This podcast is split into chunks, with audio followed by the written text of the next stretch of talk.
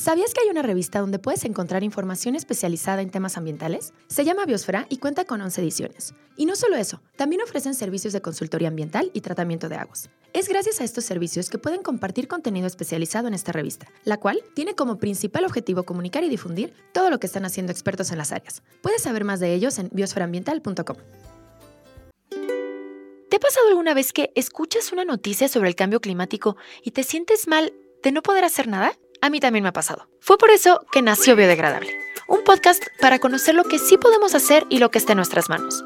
Soy Rocío Gómez y aquí podrás conocer las historias que hay detrás de los proyectos y de las personas que decidieron actuar para transformar la realidad en la que vivimos y que nos inspiran a hacer lo mismo. Bienvenidos al programa.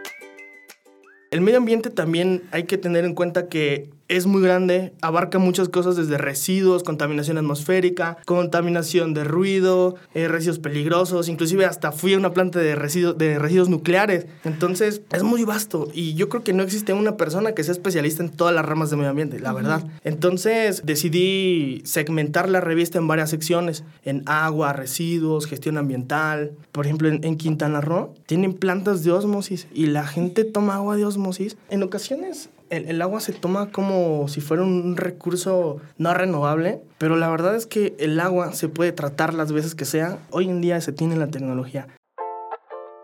En este episodio hablaremos de biosfera ambiental, de los servicios de consultoría ambiental que ofrecen, de las distintas opciones de tratamientos de aguas que hay y de cómo ha sido el camino de dos ingenieros ambientales apasionados por compartir información, divulgación científica y ayudar a otras personas a tener mejores prácticas ambientales. Hola, ¿cómo están? Bienvenidos a un nuevo episodio de Biodegradable. El día de hoy estamos de manteles largos porque tenemos dos invitados súper especiales que hicieron todo un camino larguísimo para estar el día de hoy aquí con nosotros. Ellos son Juan Carlos Hernández y Cindy Puerto. Juan Carlos Hernández es ingeniero ambiental por el Tecnológico de México Campus Mérida. Es técnico en procesos industriales por el Instituto Politécnico Nacional. Tiene experiencia en tratamiento de aguas y osmosis inversa. Está especializado en la industria hotelera y es el director de Biosfera Ambiental desde 2016. Cindy Puerto también es ambiental por el Tecnológico de México Campus Mérida y es gestora ambiental y está especializada en todos los temas que tengan que ver con gestión ambiental y con auditorías ambientales. Ella también forma parte de Biosfera y es la directora editorial de la revista. Bienvenidos chicos, ¿cómo están? Hola Rocío, ¿cómo estás? Muy felices de estar aquí. Como dices, una travesía pero al final llegamos. Pues nada, antes que nada agradecerte por el espacio que nos estás dando y también por todo el, el, camino que nos diste también para llegar con la doctora Cristina y que fue pieza clave para esta revista. Y pues nada, ¿no? Para empezar a, contarte cómo, cómo surgió, qué es lo que hacemos, a qué nos dedicamos y, y todo eso. Perfectísimo. Cindy, Hola, hola Rocío, hola a todos. Eh, pues muchas felicidades Rocío, antes que nada felicitarte por tu programa, está espectacular que, que abras este espacio para tanta gente que tiene tantos proyectos en pro del medio ambiente. Y, y pues aquí estamos, vamos a platicar un poquito de lo que es Biosfera.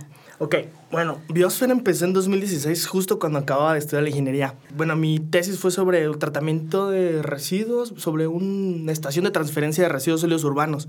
Entré a trabajar a consultoría ambiental, después manejo residuos peligrosos y después ya fue cuando quise hacer mi camino, hice esta revista gran parte del, del, objetivo que yo quería hacer con Biosfera es poder reivindicar el concepto del ambientalismo siempre fui en contra del romanticismo del ambientalismo porque causa mucho daño más de lo que ayuda. Entonces, creé una plataforma en 2016. Digo, yo siendo ingeniero no sabía nada de comunicación, no soy mercadólogo, nada que ver, pero entonces fue cuando decidí pues darle, ¿no? Dije, también hay medios que son muy técnicos. Esos medios que son muy técnicos a veces son muy difíciles de digerirlos. Y la verdad es que a veces son aburridos. Sí. Y a veces pasa lo contrario, que son muchos colores, luces y todo, pero tienen mucha carencia de conocimiento técnico. Uh -huh. Entonces yo quería hacer un híbrido entre los dos y lograr que ese conocimiento técnico fuera más digerible. Claro. Dije, el medio ambiente también hay que tener en cuenta que es muy grande, abarca muchas cosas desde residuos, contaminación atmosférica, contaminación de ruido, eh, residuos peligrosos, inclusive hasta fui a una planta de, residu de residuos nucleares en Laguna Verde, en la universidad nos llevaron. Entonces, es muy vasto y yo creo que no existe una persona que sea especialista en todas las ramas de medio ambiente, la verdad. Entonces, decidí segmentar la revista en varias secciones, en agua, residuos, gestión ambiental. Entonces, como no soy un especialista yo en todas, uh -huh. me busqué la tarea de buscar especialistas en cada área me he topado con investigadores y centros de investigación que están haciendo algo, cosas increíbles. Por ejemplo, un, un caso que me gustó mucho de un artículo que fui a hacer, una entrevista que hice con un doctor del Centro de, Investigación, Centro de Investigación Científico de Yucatán, que están haciendo combustible para aviones con microalgas. Y ya es un proceso que, que ya está muy avanzado. También un artículo del doctor Luis Capur, que lastimosamente falleció, pero todavía alcanzamos a que nos diera un artículo sobre tratamiento de aguas y es un doctor increíble, gente, bueno, una ex profesora que nos hizo un artículo sobre lombricomposta, eh, otro profesor que nos dio un artículo sobre cómo se tratan las aguas residuales de los camiones de ADO, que es muy específico cómo se hace. Y, y, vaya, la verdad es que nos hemos encontrado con muchas personas en el camino especialistas en el área y la verdad es que nosotros lo que hacemos es simplemente poner la revista en la plataforma y distribuirla por donde podamos para darle voz a todos esos proyectos y gente que está haciendo algo de manera muy profesional. Y también pues ya nos hicimos un equipo de, de marketing, un diseñador gráfico que por cierto le mando saludos. Y este pues realmente la revista a mi parecer que es muy bonita, no es porque la hagamos nosotros, pero realmente el trabajo no es mío, sino de todo el equipo de detrás que hay, todos los investigadores, eh, todo, la verdad que el diseño gráfico, igual el artículo de la doctora Cristina que estuvo genial y, pues nada, Rocía, es lo que hacemos hoy en día. Está padrísimo, les voy a poner un poquito en contexto. Eh, Biosfera es, es, una revista que, bueno, todos los, todas las ediciones van cambiando, ¿no? Como decías ahorita, que las van segmentando y es demasiado, son demasiados los temas que hay en torno al medio ambiente. Entonces, la van segmentando. Por ejemplo, en esta, la última edición, que hablaron de economía circular, tratamiento de aguas, eficiencia energética y biodiversidad, me comentaban ahorita antes de empezar a grabar que la, la siguiente edición que va a salir a principios del próximo año va a ser sobre investigadores. Entonces, pues, si conocen a alguien o si algún investigador está escuchando y quiere participar en la revista, quiere escribir un artículo, contacten a Juan Carlos, contacten a Cindy, porque esa información es súper valiosa y está al alcance de todas las personas. Claro, y algo que quiero recalcar es que no cobramos absolutamente nada porque algún investigador ponga su artículo en la revista. La estamos haciendo en, en formato físico y en formato digital. Y la verdad es que, pues, algún investigador que esté ahí, que quiera, este, pues, compartir algo que está haciendo, la verdad, adelante, nosotros encantados de poder darle un poco más de, foco a su trabajo, ¿sabes? Me encanta, es un proyecto súper lindo y, me recuerda mucho como a los inicios de Biodegradable, que justo nació por esa idea, ¿no? O sea, hay tanta gente, como que a veces nos abrumamos de que sentimos que nadie está haciendo nada y cuando te das cuenta que hay muchísima gente allá afuera y aquí adentro haciendo cosas que de repente son, a veces pasa que son esfuerzos aislados, ¿no? Como que cada uno está macheteando desde, desde una esquina y a la hora de que nos unimos es muchísimo más enriquecedor y es mucho más fuerte y te dejas de sentir que eres tú solito ahí haciendo composta, ¿no? Creo, que es por lo que te comentaba, que el medio ambiente es tan extenso, que tiene tantas áreas, que es difícil que una persona sepa de todo, ¿sabes? O sea, puede saber de todo, pero no es especialista en todo es lo que te digo, tratamos de buscar especialistas y conjuntarlo en esta plataforma. Igual, eh, centros de investigación, universidades, inclusive con gobierno, el gobierno de Yucatán, la verdad tenemos muy buena relación con ellos, con los de solidaridad, o sea, la verdad es que poner un poco de lo, del trabajo que ellos hacen, ¿no? Y, te repito, la verdad es que no cobramos absolutamente nada por, por ponerlo aquí en la revista. Y, Cindy, ¿cómo fue que entras al proyecto? Cuéntanos. Mira, Biosfera comenzó en el 2016, pero eh, lo retomamos durante la pandemia, pues traíamos mucho tiempo, ¿verdad? Creo que todos tuvieron mucho tiempo en pandemia. Y entonces dijimos, ¿por qué no sacar una nueva edición? Y ahí comenzamos como que a contactar a asociaciones, gente. De hecho, la, la revista pasada fue de darle voz a las asociaciones civiles mucha gente que está trabajando y pues nadie las toma en cuenta, entonces como que les dimos la voz eh, en Biosfera. Cabe aclarar que nosotros estamos en Quintana Roo, entonces las asociaciones que trabajaron, que dieron un artículo para la revista, fueron de Quintana Roo. Sí, igual un saludo a Carmen Rosas, el artículo de de, la, cacerolita de mar, increíble, se los recomendamos. Todas las revistas anteriores están digitales, gratuitas en nuestra página biosferambiental.com. Y de verdad, ¿qué otro artículo hay? Ay, cuéntenos de la cacerolita de mar para alguien que nunca la ha visto, que no la conoce, ¿cómo, cómo es? Lo más interesante es? que ese animal está desde la prehistoria. Bueno, su sangre se ocupa como un bioindicador y en presencia de oxígeno se pone azul. Sí, se pone azul digo, yo no soy biólogo, no soy especialista en eso, pero leyendo el artículo y todo lo, que nos contó, a grandes rasgos es, es, eso. y estaban Sí, y, y, está marcada en la NOM 059, que es lo principal. La, la NOM 059 está marcada ahí. Entonces, eh, la doctora Rosas, Carmen Rosas, está estudiándola desde ese... De hecho, contáctenla y tiene una información muy valiosa para que conozca más sobre la cacerolita de mar. Desgraciadamente, están acabando con ella por la contaminación antropogénica. La construcción, es pues toda la riviera ya está de hoteles y la contaminación está acabando con su hábitat, pero pues se está haciendo un trabajo arduo para que continuemos con ella. Que sí, es preciosa. Sí. Si pueden buscarla ahí, Cacerolita de Mar, yo la vi por primera vez en, en Ría Lagartos. Este, ahí estaba y, y no sabía qué era. Si era un cangrejo. Trae, trae, un, trae un nombre en, en, Yucatán, yo soy de Yucatán, que se llama cucaracha de mar. Así le dicen. Así le dicen. O sea, el nombre común allá sí la conoce, sí. pero es cacerolita de mar. Es lindísima, sí. es súper bonita. Y justo hablaban en, en, una, en, la, en la edición pasada, hablaban de ella, y en esta edición hablaban del jaguar. Ah, sí, sí, sí. Que mira. él es el, el, verdadero rey de la selva, ¿no? De la sí, selva maya. Mira, este artículo nos dio un biólogo, igual a nuestro, eh, Armando, que le mando un saludo por allá donde esté. Bueno, esto fue un viaje que hizo en una reserva donde entrenan los jaguares para ser silvestres, o sea, nunca ven a un humano. Entonces esto se me hace muy interesante porque realmente los jaguares en esta reserva literal los entrenan para ser salvajes, salvajes y reintegrarlos a, la, a, la, a, su, a, su, a su, hábitat, hábitat natural. Ajá. Y está muy interesante las fotos, está muy bonito. Realmente sí, está, se lo, es precioso. Se lo recomendamos. Igual la, el tema de, digo, de tratamiento de aguas, que es donde yo me especializo.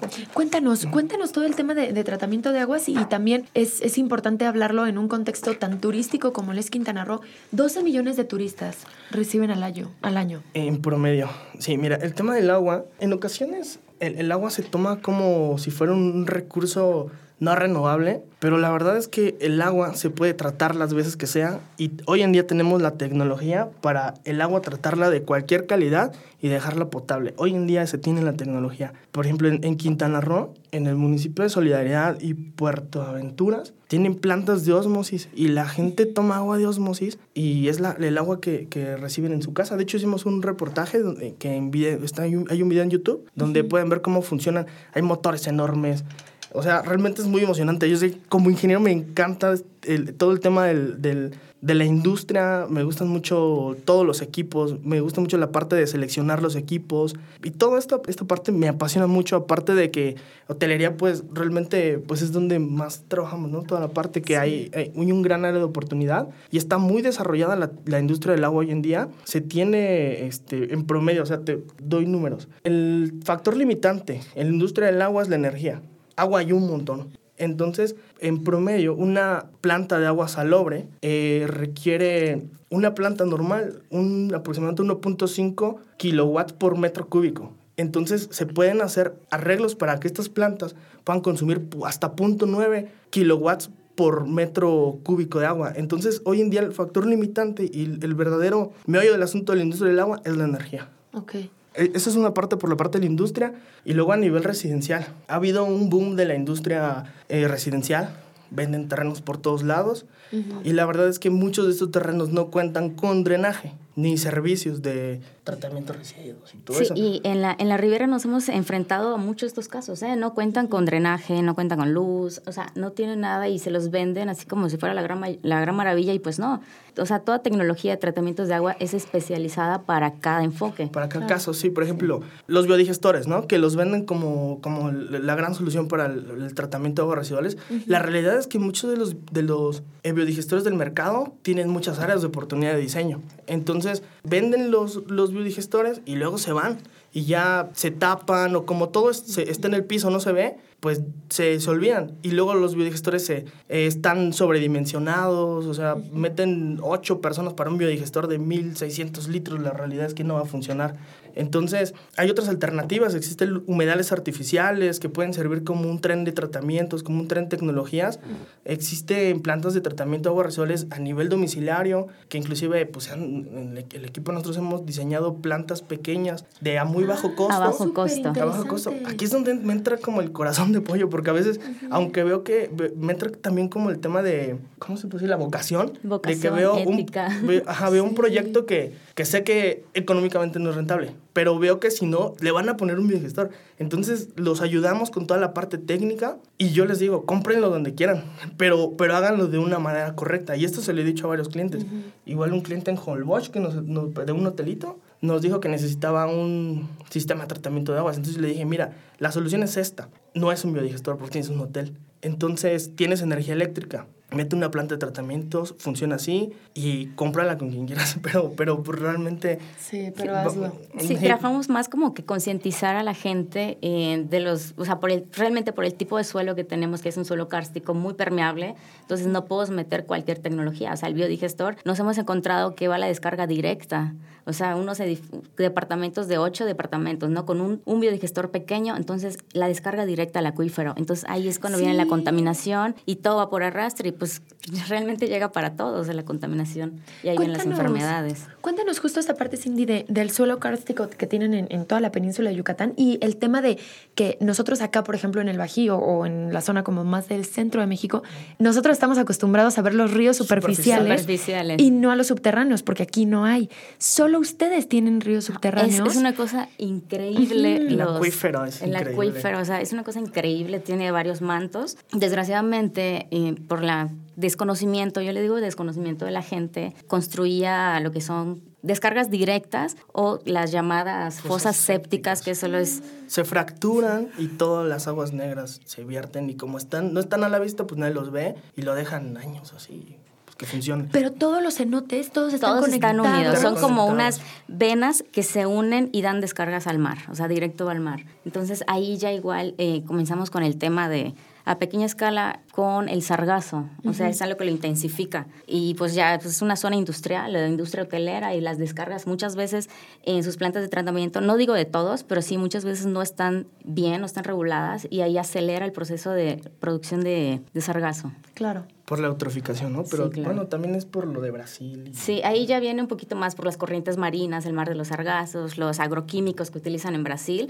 y de ahí vienen las corrientes y pues se intensifica al llegar a los, al mar de, de la Riviera, ¿no? Pues por toda la industria hotelera que hay. Ujú. Sí, es un tema interesante, súper increíble, que nos apasiona y creo que no terminaríamos de hablar de, Sí, no, del es- agua, es del medio ambiente, sí. pero a nosotros, nosotros lo que hacemos es con concientizar al- a la gente, cuando los visitamos, vamos como que, ay, no, no hagan eso, por favor, y ya les explicamos, damos como que una asesoría sin costo, pero es parte de nuestra vocación, nuestra ética y el cuidado de mantener el, el medio ambiente, porque al final de todo, todo se refleja en salud, o sea, si lo mantenemos bien, nosotros, nuestra salud pues permanece, ¿no? Entonces todo va Sí. reflejado a la salud del humano. Sí, completamente. Un planeta enfermo tiene seres vivos enfermos y nosotros entramos entre esos seres vivos y como decías ahorita que eran las venas, todo está conectado. Entonces lo que pasa en un lugar le afecta a todos. Sí, y no, sol- no solo es contaminación, perdón, no solo es contaminación de agua, contaminación de residuos.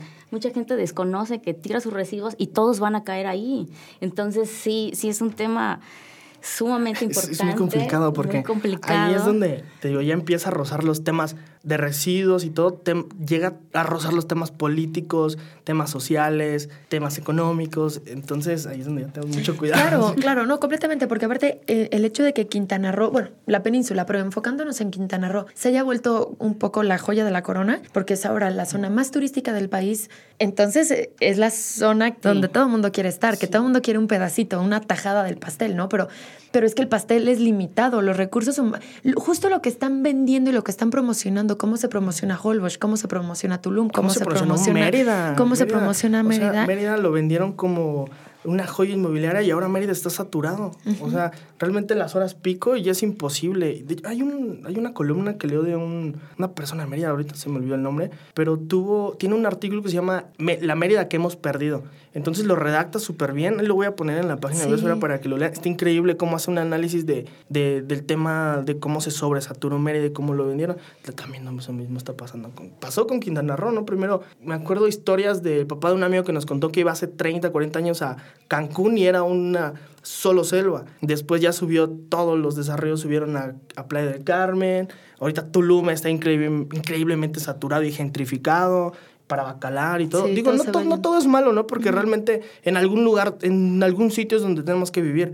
Realmente se ha inclusive llegado a tocar temas medio misantrópicos, como a tomarle un odio a la humanidad de que están, estamos... Pero la realidad es que tenemos que vivir en algún lado, tenemos que comer, tenemos que respirar, generamos residuos. La, doctora decía, tenemos que tenemos que aceptar que somos generadores de residuos. O sea, entonces yo creo que ahí la clave es de, de cómo crecer, pero de una manera técnica, de una manera consciente. consciente, de una manera desde el punto de vista de especialistas, urbanistas, arquitectos, ingenieros, especialistas en el ramo ambiental. Porque te digo, a veces esto se vuelve muy político y es cuando vemos que de verdad muchas cosas que es lo que dañan al medio ambiente. Pero digo, personalmente yo no veo mal el, el desarrollo de, de todo esto simplemente que no se ha hecho de la manera correcta y es lo que podemos ver. Inclusive hay un gente ahí de playa que hacen, bueno, entran a los cenotes y han encontrado camionetas en los cenotes, han encontrado de todo.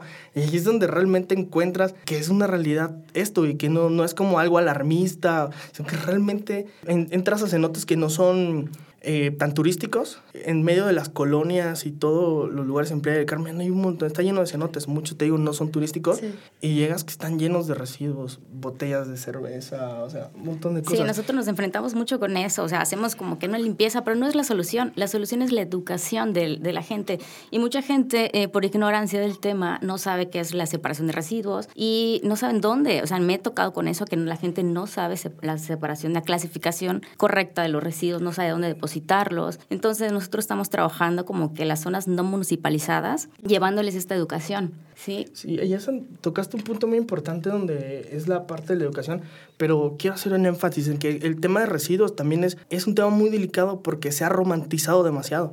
Digo, no quiero, no quiero hablar de, pero he visto muchas cuentas en redes sociales que romantizan demasiado el tema de manejo de residuos.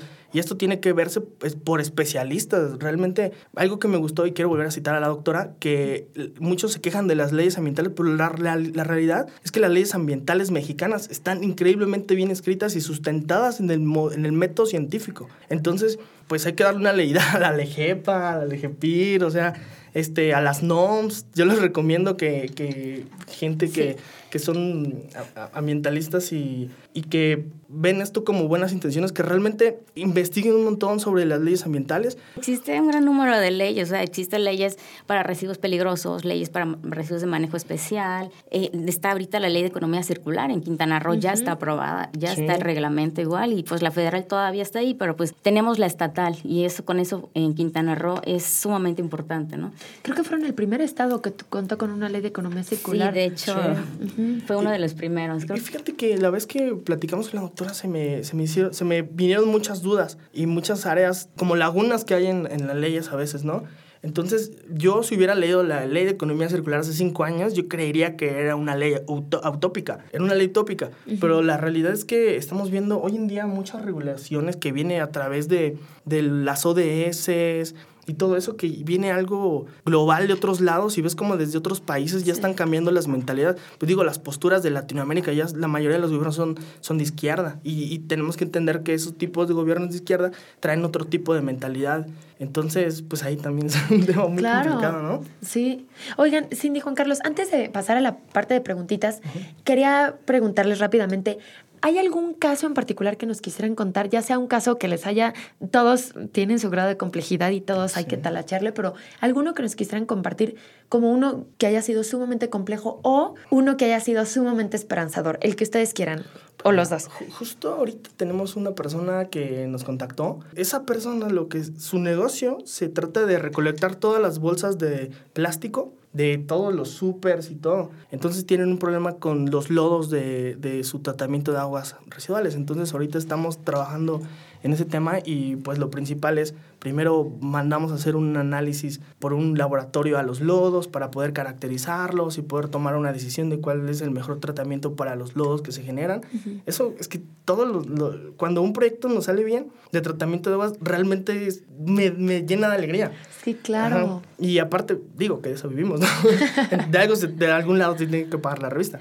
Entonces, este, para mí la, la, realidad es que nos gusta mucho toda esa parte. Casos malos, digo, hay un montón, ¿no? pero, pero realmente sabemos que muchos de los temas y problemáticas ambientales vienen por la falta de personal eh, capacitado en puestos estratégicos en nivel gubernamental, por corrupción, por un montón de temas. Que digo, no acabaríamos y digo, no, no, es el, el, punto hablar de eso ahora, pero temas malos hay un montón, créeme. Y temas buenos, digo, cuando nos sale, ahorita lo que estamos haciendo del proyecto piloto de economía circular. Sí, estamos adentrando a comunidades, como que hay que trasladar la educación para todos conocimiento para todos. Entonces estamos inculcando tanto de residuos que realmente mucha gente los conoce como basura, pero no es basura porque todo lo que es valorizable es un recurso. Es un recurso. Entonces les estamos enseñando en que no, no, no lo tiren, todo tiene un valor. Y conocer el ciclo de vida de cada producto es impresionante. O sea, tú crees que solo es una pluma, ¿no? Pero no, hay todo un trasfondo ahí. Hay agua, energía, hay un trasfondo de ahí. Entonces es como que cambiarle la mentalidad a la gente. Es un trabajo fuerte, eh, más no imposible. Todos nos sumamos ahí para para aportar algo. Sí, y como dices, todo se centraliza en las ciudades, en las capitales, y dejamos otra vez en el tema, hasta en el tema ambiental dejamos de lado a las comunidades, dejamos de lado. Tenemos, tenemos que acercarnos. Justo, sí, claro, y a la hora de que incluyes, o sea, si uno quiere el bien, lo quiere para todos, ¿no? No solamente para los que viven en esta colonia o en la de al lado, ¿no? Chicos, ¿algo más que les gustaría mencionar antes de que pasamos a la parte de preguntitas? Algo que nos, sé que nos faltó muchísimo, pero algo que nos faltó, algo que digan, ay, tienen que saber esto. Mm, tienen que saber que, que estudien y no romanticen el medio ambiente.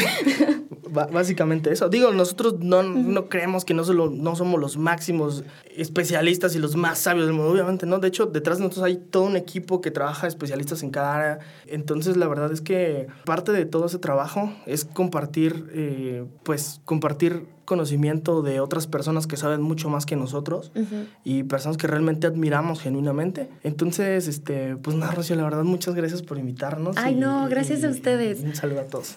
Yo les quiero contar rápido, rápidamente. Cuando nos conocimos, realmente todo fue por. Me mandaste un mensaje, creo que por Instagram. Sí. Y fue de, ay, hola, oye, escuché tal episodio. Y así empezó, así empezó. Entonces yo empecé a, a, seguirlos ahí en Biosfera y a ver lo que hacían. Hablo con Juan Carlos y le digo, oye, estaría padre grabar, pero por Zoom, como que no se escucha tan padre. Y bueno, ¿quién iba a imaginar que hoy íbamos a estar ahí estamos, grabando en Querétaro? Entonces estoy súper contenta de verdad de conocerlos y de ponerles cara y que ya no haya sido por teléfono y que haya sido en vivo. Sí. Eh, antes de, terminar el episodio, ¿les puedo hacer 10 preguntitas para cerrar el episodio? claro. Ahí les va. ¿Cuál es su lugar favorito? Híjole, a mí me encanta la playa, el bosque, creo que lugares eh, con acercamiento a la naturaleza, como que se siente una paz y es mi lugar favorito, sea lo que sea, pero que sea con naturaleza. Paseando a mis perros. sí, no, pues yendo a entrenar, que, digo, nos gusta mucho hacer ejercicio, entonces ir a entrenar al campo y todo con amigos, eso nos gusta. Porque a veces el, el tema de esto, nos saturamos de tanta información y necesito a veces, ya no quiero hablar nada de medio ambiente, necesito otra cosa que no tenga nada, nada que ver con eso. Y disfruto muchos momentos. Sí, necesita uno de repente su detox, ¿no? Así su momentito de ahorita no, ahorita no. La siguiente es, ¿cuál creen que sea una experiencia que todos deberíamos vivir? Viajar. Viajar, conoces en culturas, comidas, paisajes increíbles, aventurar en, en los viajes. Yo creo que es eso. Creo que andar en moto. Todos deberían andar en moto. si pudieran cambiar algo en el mundo, ¿qué sería? Yo creo que no, no es cambiar, todo tiene un aprendizaje, es como que eh, concientizar que la gente se interese más en los temas, que no solo se queda ahí porque lo leyó y, ah, es correcto, es verdad, no, adéntrense, investiguen y vean el pros y los contras de absolutamente todo. Bueno, valorar un amanecer, simplemente esas cosas sencillitas que a veces no valoramos, no, no cambiará nada. Lo dejarían así. Creo que sí. sí. Ahí les va la siguiente. Si se pudieran tomar un café con algún personaje de la historia, vivo o muerto, ¿con quién sería? Expresidente. Yo creo que con Peña Nieto me encantaría platicar. Saldría, sí, me encantaría saber muchas cosas. Sí. O sea, personalmente sería muy interesante. Yo creo que eh, con las personas mayores. A mí me encanta como que entablar pláticas con las personas mayores porque aprendes demasiado, te encuentran historias increíbles, de todas aprende. ¿Qué le recomendarían a alguien que va empezando, que va empezando un proyecto, que va empezando la escuela, que va empezando un trabajo y que a ustedes les hubiera gustado saber cuando empezaban? Que se especialicen en algo, que sean muy buenos en algo. Pueden estudiar la carrera que sean, pero tengan un complemento que los diferencie del resto. Que se especialicen y sean los mejores en algo, en lo que sea. Y pues que si tienen algún proyecto o algún emprendimiento que, que empiecen ya, es lo principal, que empiecen ya, si no tienen los medios o no tienen la mejor cámara, no tienen el mejor micrófono, no importa, o sea, lo que, lo que vale al fin y al cabo es la esencia que traigan como emprendedor. Y eso te lo dicen mucho en, las incubadoras, ¿no? Que a veces el proyecto no es lo más importante, sino el emprendedor. Yo, yo fijaría ese consejo. Sí, eh, el complemento, que se especialicen y que lo hagan sin miedo. El miedo muchas veces te detiene, pero es confianza en ti mismo y que se avienten a hacerlo. Y que no lo hagan por dinero. No, que lo busquen por pasión y porque les gusta. Eh, creo que el, dinero cae en segundo término, cuando te apasiona algo. Ahora sí. Muy bien. Si alguien les financiara un proyecto, ¿qué harían? Uy, yo, obviamente es algo relacionado al medio ambiente. Me encantaría meter como que más temas de... Yo voy mucho más para la educación y para divulgación, porque muchas veces, muchas veces es limitante. O sea, muchos dicen, no, el que se encarga el gobierno, pero no, tú tienes que tomar acción y muchas veces nos cuesta recursos que no, no, no tenemos. Entonces, es, eso el limitante. sí. Sí, digo, no tiene nada que ver con medio ambiente, pero sí un proyecto que vinculen los adultos mayores con los niños sin hogar. Los dos están llenos de amor. Y con los perros y con los animales que están sin hogar. O sea, esos, esos tres sectores de la población, lo único que tienen es amor. Entonces, pues yo entiendo que a veces las adopciones y todo eso es un tema muy complejo, pero si hubiera un proyecto para poder vincular esas tres cosas que están llenas de amor, o con gente enferma en los hospitales que necesitan amor o ese tipo de cosas, sería genial, pero no sé cómo hacerlo. Un día leí, o no me acuerdo si fue en Canadá o dónde, que a los chiquitines que estaban en, en procesos de adopción, los llevaban a asilos o al asilo lo llevaban a los, con los chiquitos de adopción. no me acuerdo cómo le hacían el mix, pero ellos, por ejemplo, las personas que estaban en los asilos, les leían los cuentos, jugaban con ellos. Ay, no, qué cosa tan hermosa. Y ahorita me acordé con lo que decías. Está padrísimo. Son, son seres llenos de amor. Sí, y que, vayan de voluntarios. Yo ya he ido y es increíble la sensación de, amor que tienen para dar. O sea, tanto niños eh, como adultos mayores. Sí. Yo ya he hecho eso y sí, que no pierdan la oportunidad de hacerlo. Ah, está padrísimo, padrísimo. Me encantó. ¿Algún tip que recomienden a alguien que va empezando? Alguien que, que nunca se ha adentrado a temas ambientales porque o no sabe o no le interesa o, no conoce y que ustedes le digan, mira, es abrumador, hay mucho que hacer, pero empieza por aquí que lean las 11 revistas que tenemos. De, verdad sería un buen consejo. Hay gente increíble escribiendo en esas revistas. No, simplemente eh, que hay cosas muy básicas y muy fáciles de realizar. Eh, por ejemplo, es la correcta separación de los residuos. Es muy básico, muy fácil, pero ah, la gente a veces lo hace complicado. O sea, es orgánico, inorgánico, y del inorgánico reciclable, no reciclable, y hay mucho más. Pero lo que se genera en la casa, que es, es lo que ellos consumen, eh, todo, todo tiene un valor. Entonces, yo creo que es eso. Muy bien, muy bien. Antes preguntaba, si fueras presidente por un día, ¿qué harías? Más bien, ya la pregunta no va por un día así de que, oye, Aladín, y tú ya eres presidente. No, más bien va por el tema de, si tú si, tú, Juan Carlos, ahorita tuvieran la pluma para firmar una legislación, un reglamento, un cambio generalizado, un cambio nacional, ¿qué es lo que harían?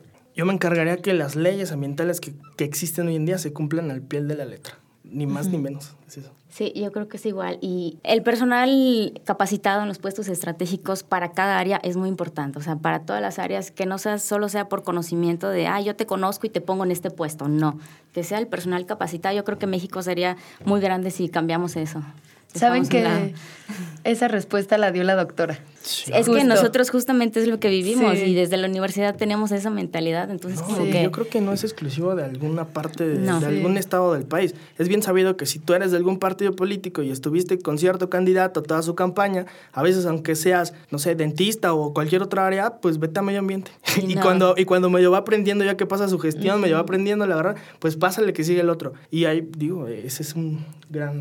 Sí, eso es muy bueno. Justo decía que, que tuviera las, las capacidades para estar en ese puesto y que acreditara por qué debía de estar ahí. Y la verdad es que me parece sumamente importante que se haga porque si tú estás aplicando a cualquier puesto, si tú vas a ser maestra de historia del arte, debes de saber de historia del arte. O sea, ¿por qué vas a entrar ahí si no tienes idea de quién es Miguel Ángel? Ah, bueno, Miguel Ángel es muy obvio, pero ¿por qué, por qué deberías de estar ahí? ¿no? Entonces también deberías de demostrar para un cargo público ¿por qué estás ahí? ¿Cuentas con las credenciales, con, el con la capacitación, con el conocimiento? Sí, eso debería de pasar. Sí, la verdad. Cosa que no se da en las empresas. En las empresas, si no sabes Si no sabes de tratamiento de agua, si no sabes de algo, te vas al mes, ¿sabes? Es más complicado entrar a una empresa que entrar a ser servidor público. Sí. Por eso que digo, sí. Justo por eso. Sí, sí, sí. Últimas dos. ¿Alguna película, documental, serie o libro que les, o sea, que nos recomienden, pero puede ser una personal que a ustedes les haya, les haya cambiado o puede ser relacionada al tema? Es que me gusta la química. Breaking Bad. sí, sí, sí, también. También han dicho. Sí, me encanta Breaking Bad. sí, han dicho Breaking Bad. Eh, no, han dicho este, El Señor de los Anillos, este, Game of Thrones. Sí, mira, yo creo que voy más a, a la lectura. Sí, yo voy a la, a la, lectura, pero que te deje una enseñanza. O sea, no tengo uno en especial, pero me encanta mucho la literatura para crecimiento espiritual. Yo creo que es ahí. Comenzamos con eso. Última, pues, es pregunta, pero es más bien como algún consejo que alguna vez les dieron y que cambió su forma de ver la vida. Puede ser un consejo que les hayan dado o puede ser una experiencia que haya sido como este punto de quiebre que haya cambiado como su rumbo, digamos.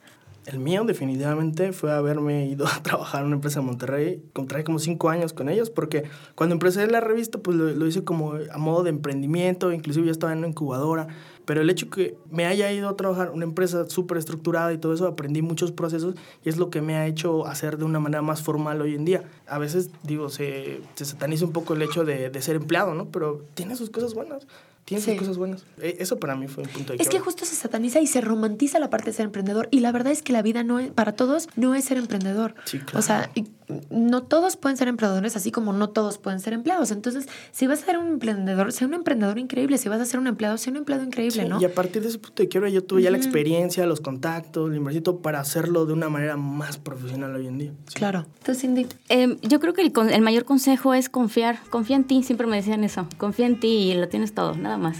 Es que sí. Sí, porque si no confías tú en ti, ¿quién lo va a hacer, no? Claro. Es como, no me acuerdo en dónde vi eso de que la felicidad es como, ser feliz es como ir al baño. Nadie más lo puede hacer por solo ti. Solo tú. ¿No? O sea, solo y eso aplica para todo, para todos los ámbitos de tu vida, ¿no? Sí, sí, sí, sí. Confía en ti.